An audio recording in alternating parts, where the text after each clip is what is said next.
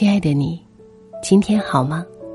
我是戴戴，欢迎你收听带你朗读。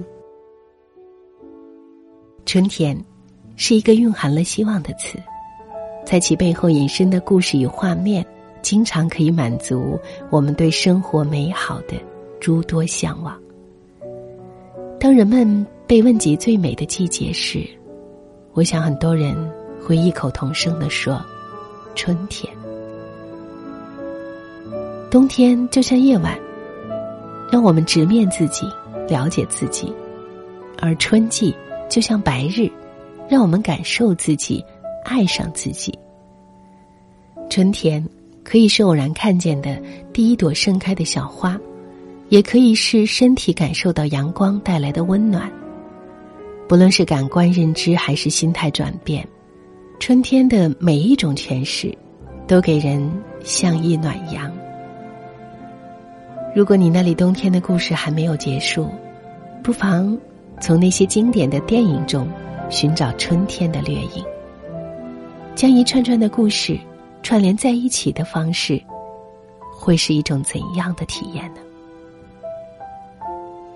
第一个故事来自电影《怦然心动》，可能很多人都看过。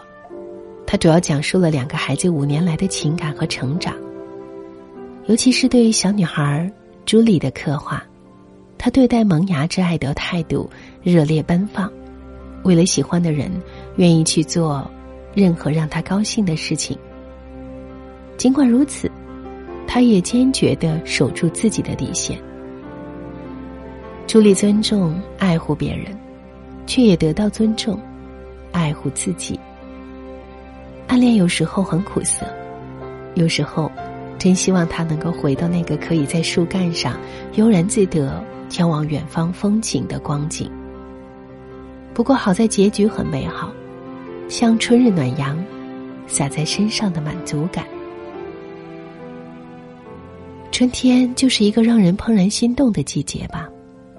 无论故事的情节是否如人所愿，希望我们都会是像彩虹般绚丽的人。第二部电影《小森林冬春篇》讲述的是平凡女孩世子，在经历过城市喧嚣之后，选择回到自幼生长的老家，位于日本东北地区的小森村。世子的老家平凡而朴实，这里的人们过着日出而作、日落而息的传统生活。这里的生活并不绚丽多彩。心中却是满满的充实和欢喜。受妈妈影响，世子对亲手制作各种美味而廉价的料理有着格外浓厚的兴趣。世子的妈妈已经失踪很久，对料理的回忆与再现，似乎成为母女间最具特色的交流方式。更何况还有取自大自然的各种食材，又怎能暴殄天物，浪费大好的韶光？在好友纪子和玉泰的陪伴下，世子静静的走过了春夏秋冬。春天就是让我们爱上自然的季节。不论是自然的馈赠，还是身边的小幸运，就这样向前走，慢慢走。另外，还有一部电影，可能很多人也看过，《海街日记》。是之愈合的作品。这部电影讲述的是香田家四姐妹前半生的命运，似乎并不那么值得回忆。外婆去世之后，外孙女们继承了临海古都镰仓家历史悠久的大房子。过早担负起家庭重任的大姐香田杏，尽心尽力的照顾着两个妹妹佳乃、千佳健康成长。姐妹仨邀请了同父异母的林麦一起生活，抱着对姐姐们的憧憬，她进入了父亲曾经生活过的房子。随着四季流转，姐妹们的故事悄然上演。看似平凡的日常生活，平静而又温暖。这种俗套的日常生活细节看似俗套，却是我们平时最容易忽略的。当你静下心来看，你会发现，多么的温馨，这才是亲人间最真挚可贵的感情。就像电影中，有好几个姐妹坐在一起吃饭的镜头，都是家常菜，却隔着屏幕，都能感受到充满着回忆的香气。这才是最真实的感觉。海街日记里透露的春天的气息，让我们感觉春天就是一个可以让我们重新开始的季节。肆意一点，简单一点。假装不在意一点，或许我们都能重新上路。有关春天的故事一直都很多，我们对春天的感受有时会很青涩懵懂。或许像刚刚上映的《过春天》里的佩佩，面对生活的态度，一半天真，一半果敢。当然。有的人沉溺于春天的美景，有的人钟爱春天的气息。当别人问到你最喜欢春天的哪一面时，你或许会一时语塞，好像春天的美好说不尽，春天的故事道不完。希望在这个最美的季节，我们一起编织出最美丽的属于春天的故事。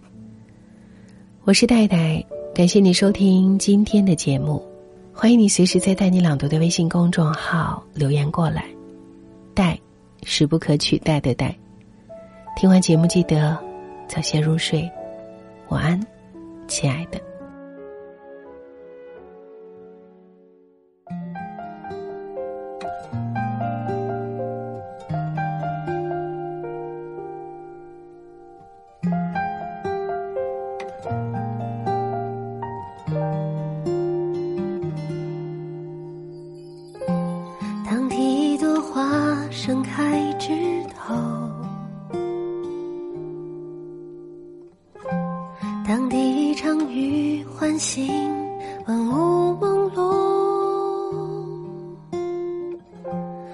破涕微笑就像那冰雪消融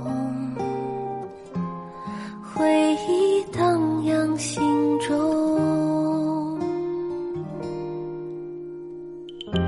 当一个人流浪了太久当一把伞为你撑起万里晴空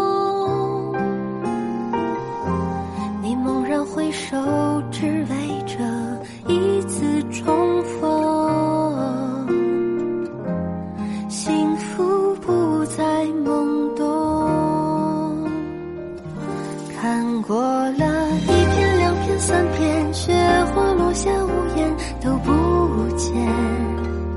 听过了一句、两句三句，反反复复诺言也没兑现。我还在一天一天守候，梦中伸出双手，迎着